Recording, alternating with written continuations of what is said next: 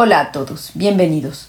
Soy Claudia Tamariz y les invito a que, como Pandora, despierten su curiosidad y abran la caja de la historia detrás de Ricardo III. El rey Ricardo III de Inglaterra ha sido quizá el rey más detestado de la historia británica. Cruel, sanguinario, perverso, con calificativos como estos y más, ha pasado a la historia. Su mala fama se la debe a los partidarios de su gran opositor y sucesor al trono, Enrique VII. Pero su imagen negativa se consolidó gracias a William Shakespeare, que en su obra Ricardo III lo describe no solo como un monstruo amoral capaz de asesinar a sus sobrinos niños para hacerse con la corona y de envenenar a su esposa, sino con un aspecto exterior congruente con su negro interior, enano, jorobado y cojo. Ha sido en el siglo XX que se ha estudiado esta figura en su justa dimensión histórica. Un hombre inteligente y capaz como soberano, pero también maquiavélico, implacable y cruel cuando las circunstancias lo requerían. Pero vamos, no más que el resto de los señores que manejaban la política y la guerra en el siglo XV. De hecho, esos eran rasgos necesarios para sobrevivir en un ambiente donde las conspiraciones y la lucha entre facciones estaban a la orden del día. Y es que la vida de Ricardo III se enmarca en el conflicto denominado la Guerra de las Dos Rosas, que en la Inglaterra de la segunda mitad del siglo XV enfrentó a dos ramas de la dinastía hasta entonces reinante, la planta Jenné por el trono. Los Lancaster, cuyo emblema era una rosa roja, y los York, que lucían una rosa blanca en su escudo, se disputaron la corona de 1455 a 1485.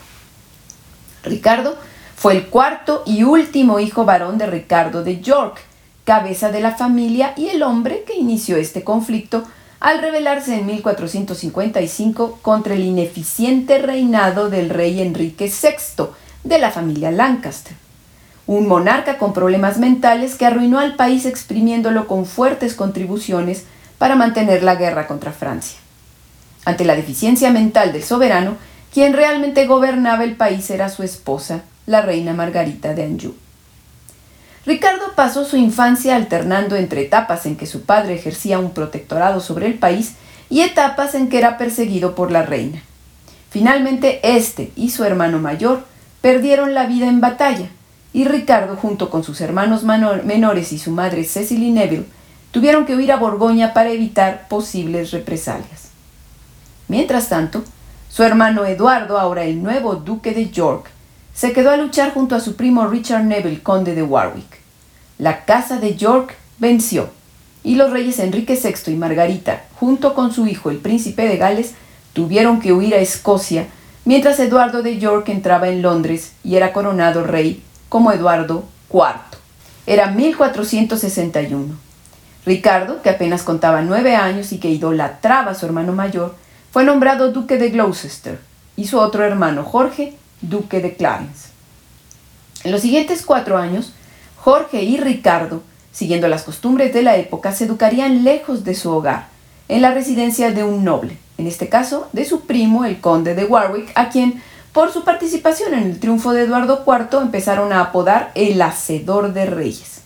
En el norte del país, en el castillo de Middleham, residencia de Warwick, los dos jóvenes convivieron con quienes serían sus futuras esposas, las hijas del conde, Isabel y Ana Neville. Pero bueno, los problemas de la dinastía York no habían acabado. Existía internamente un descontento entre la nobleza que había apoyado a Eduardo a subir al trono, pues este, galán y mujeriego, había contraído matrimonio secreto con una joven viuda de un Lancaster, Elizabeth Woodville, a quien convirtió en su reina. Aprovechando la nueva posición de Elizabeth, su familia, advenediza y ambiciosa, consiguió del rey títulos, tierras y prebendas en detrimento de sus aliados e incluso de los hermanos del rey. Las medidas afectaron directamente al conde de Warwick cuando su hermano, que era canciller de Eduardo, fue destituido. Fue entonces cuando al parecer el hacedor de reyes se alió con Jorge, el hermano de Ricardo también, para convertirlo a él en rey destituyendo así a su hermano mayor Eduardo. Para entonces el duque de Clarence, o sea Jorge, era ya yerno de Warwick por casarse con Isabel Neville. Por su parte, Ricardo, de 17 años, se mantuvo fiel a su hermano el rey Eduardo y destacó por sofocar una revuelta en Gales y por ello fue nombrado condestable de Inglaterra. Mientras tanto, el enfrentamiento entre los rebeldes Jorge y Warwick contra el rey se saldó con la ejecución del padre y el hermano de la reina y la captura del mismísimo Eduardo IV. Pero este logró escapar, reunió a sus hombres y obligó a los traidores a huir a Francia. Sin embargo, no estaban acabados. El hacedor de reyes era muy astuto y en el exilio se reunió con Margarita de Anjou, la esposa del rey Enrique VI Lancaster, recuerden, el rey loco, y pactó con ella para restituirle el trono a su marido, sellando esta alianza con el matrimonio del príncipe de Gales, o sea, el hijo de estos reyes, con su hija menor, Ana Neville. La alianza triunfa y Enrique VI vuelve al trono de Inglaterra al menos por un breve lapso, porque en Flandes, a donde había huido, Eduardo IV obtuvo apoyo y regresó a reconquistar su corona. Cuando vieron la victoria cerca, la victoria de Eduardo cerca, su hermano Jorge cambió de bando. En la batalla decisiva, el conde de Warwick y el hijo del rey loco, el príncipe de Gales, perdieron la vida. Eduardo entonces volvió al trono y, e hizo prisioneros a Margarita de Anjou y a Enrique VI. Al poco tiempo, el rey loco apareció muerto en la torre de Londres donde estaba prisionero, por lo visto asesinado por orden de Eduardo. Su ejecución fue encargada a Ricardo, quien estuvo presente, pero él no fue el verdugo, aunque sus enemigos así lo creyeron. Los Lancaster estaban entonces acabados. Solo quedaba un miembro secundario de la familia, Enrique Tudor, exiliado en Bretaña, cuya madre Margarita Buford permanecía en Inglaterra por estar casada en segundas nupcias con uno de los hombres de Eduardo IV, Lord William Stanley. Este personaje será decisivo para Ricardo en un futuro. Con Eduardo nuevamente en el trono, Ricardo se casó con Anna Neville, ahora viuda del príncipe de Gales. Con este matrimonio Ricardo obtenía la mitad de las tierras del hacedor de reyes, aunque parecía un matrimonio por conveniencia, ambos jóvenes se conocían desde la infancia, por lo que mm, sí pudo haber habido amor entre ellos. La otra mitad de la herencia de Warwick era para la hija mayor, Isabel, esposa de Jorge de Clarence, a quien por cierto el rey había perdonado su traición. Este, Jorge, deseaba toda la herencia para sí y trató de impedir el matrimonio de su hermano menor, pero el rey Eduardo aceptó el enlace de Ricardo y Ana y medió para repartir equitativamente los bienes del padre de las dos jóvenes. En los siguientes años, hasta 1475, Ricardo vivió con su esposa en el norte, en el castillo que lo cobijó en su primera juventud, Middleham. Sin embargo, se ausentaba con frecuencia para repeler incursiones escocesas. Estas largas ausencias le dieron fama de frío, un calificativo quizá erróneo porque una de sus grandes alegrías fue el nacimiento de su hijo, a quien bautizó con el mismo nombre de su hermano el rey, Eduardo. Este fue un periodo decisivo en el que Ricardo puso en práctica sus dotes militares, su capacidad administrativa y su inteligencia para manejar sus tierras y controlar la región. En el norte, de hecho, se hizo famoso por ser un buen gobernante, que impartía justicia por igual a ricos y pobres, e incluso suprimió impuestos a su gente en momentos de escasez. Pero bueno, mientras tanto los problemas no terminaban en la corte. Eh, el príncipe Jorge, duque de Clarence, subvaloró el, el poder de la reina y de su familia, los Woodville, y se enfrentó a ellos, y con ello selló su destino, pues estos lo acusaron de planear un complot para matar al rey, y éste lo condenó a muerte. Jorge, por cierto, eligió morir ahogado en un barril de vino y así fue como lo ejecutaron. Era el año de 1478. Esto no gustó a Ricardo, quien siempre sospechó de la culpabilidad de los Woodville en la muerte de su hermano y nunca se los perdonó, como tampoco perdonó a su hermano Eduardo, el rey, que se dejara manejar por aquellos advenedizos y mientras se entregaba a la lascivia y a la gula, y estaba, por cierto, engordando considerablemente. Por su parte, los Goodville empezaron a ver en Ricardo a un enemigo y propagaron rumores de que se había beneficiado de la muerte de su hermano Jorge. Ricardo mejor optó por regresar a su castillo para callar las habladurías. En el norte, Ricardo supo servir a su hermano el rey combatiendo al rey de Escocia, aliado de Francia, y Eduardo lo recompensó haciéndolo guardián de las marcas del oeste. Pero este, esta situación no duró mucho tiempo, pues en 1483 Eduardo murió repentinamente, quizá de neumonía. Otros dicen que de una apoplejía. Tenía 40 años y dejaba como heredero a un niño de 12 años, también llamado Eduardo.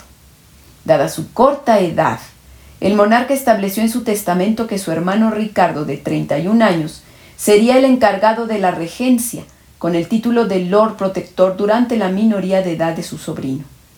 Esto convertía al duque de Gloucester en el hombre más poderoso de Inglaterra. Pero los Goodville, con la reina viuda Elizabeth al frente, no se lo iban a poner fácil. Tenían tanta ambición como Ricardo y estaban decididos a asumir la regencia del joven Eduardo. Enterado de sus planes, Ricardo, con apoyo de dos nobles, el duque de Buckingham y Lord William Hastings, interceptó la comitiva del príncipe que conducido por su familia materna viajaba a Londres para ser coronado rey. El Lord Protector hizo detener la comitiva y arrestó al conde de Rivers, hermano de la reina, y a Richard Bray, uno de sus hijos, habido de su primer matrimonio, y los ejecutó. Luego hizo que el Consejo del Reino lo confirmara en su cargo de Lord Protector.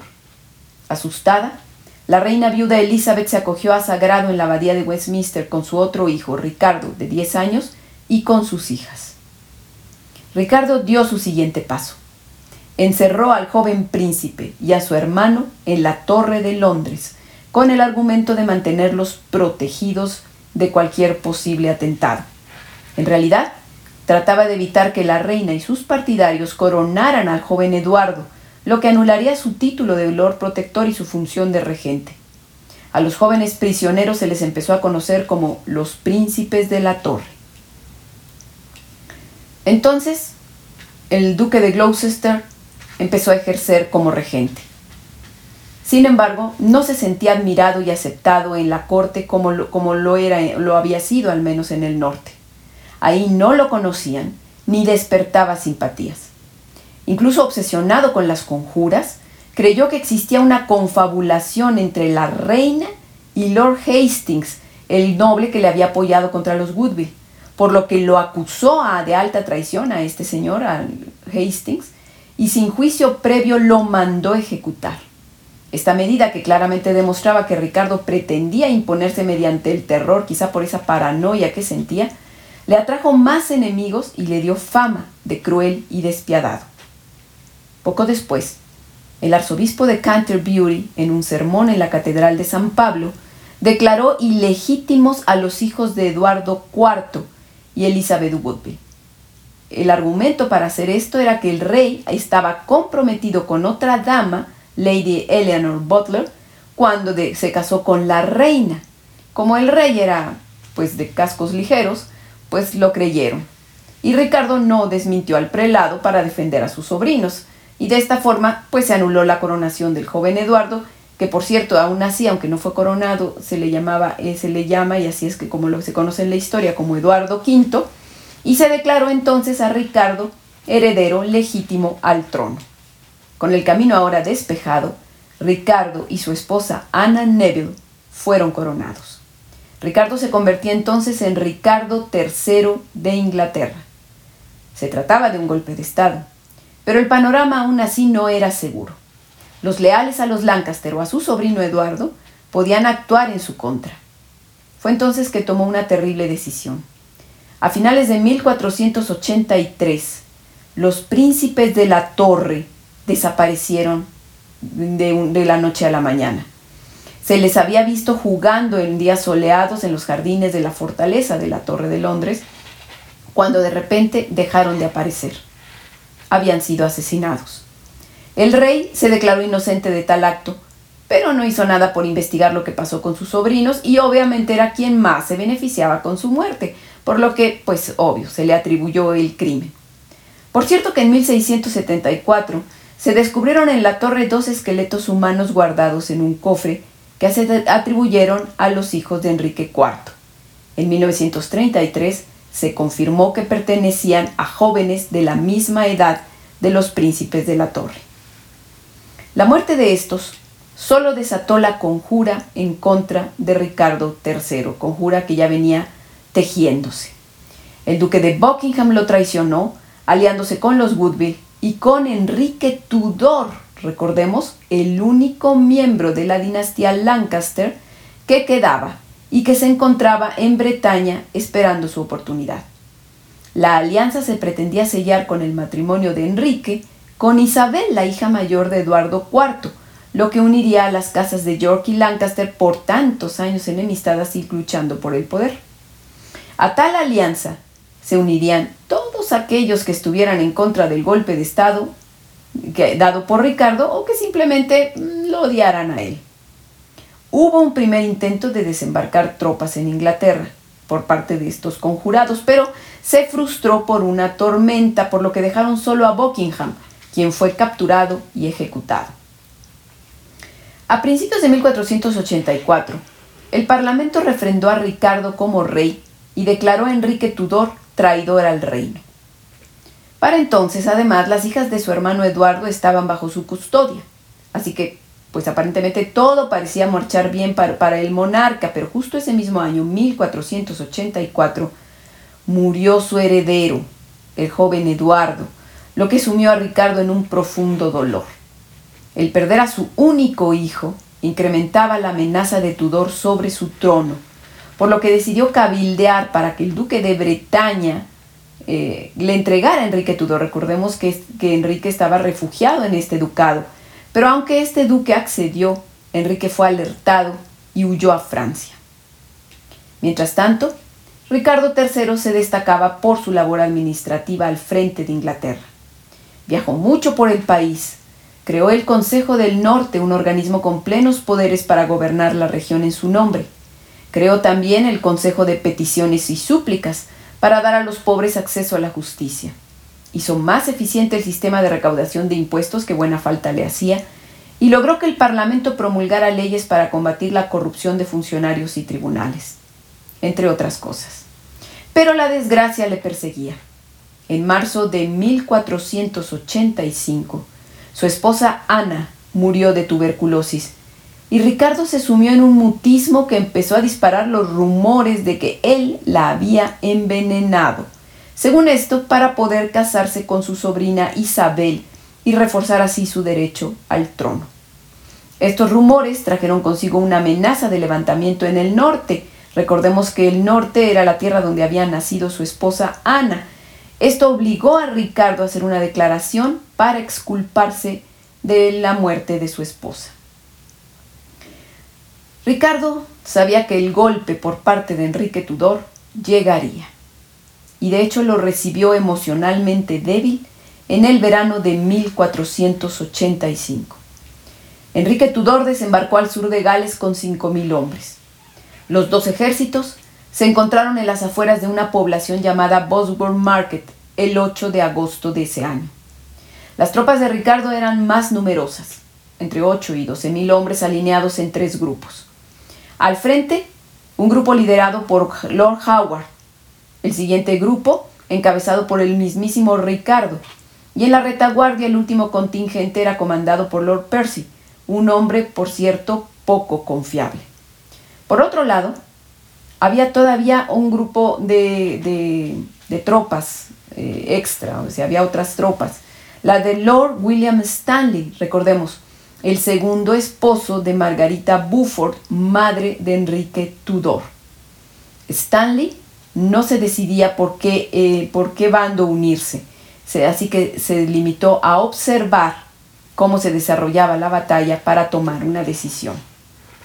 La batalla comenzó y cuando las tropas se encontraban enzarzadas en una lucha feroz cuerpo a cuerpo, Lord Howard, es decir, el que iba a la cabeza del ejército de Ricardo fue muerto por una flecha perdida y sus hombres descabezados de su líder dejaron de luchar. Viendo lo anterior, Ricardo se lanzó con 100 hombres hacia Enrique Tudor para matarlo en persona. Era quizá la única oportunidad que tenía. Lo hizo con tal valor y brío que penetró a la guardia de protección de su enemigo y derribó su estandarte. Pero entonces Lord Stanley decidió a qué bando apoyar.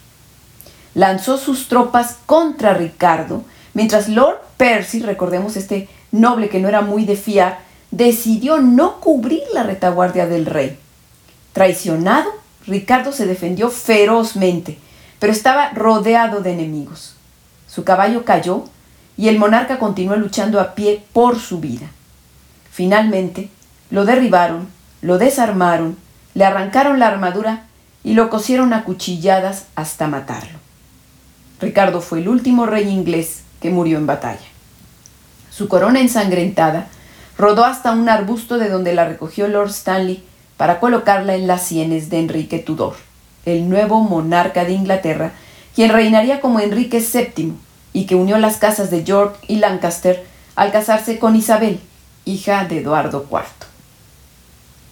El reinado de Ricardo III duró poco más de dos años, del 26 de junio de 1483 al 22 de agosto de 1485.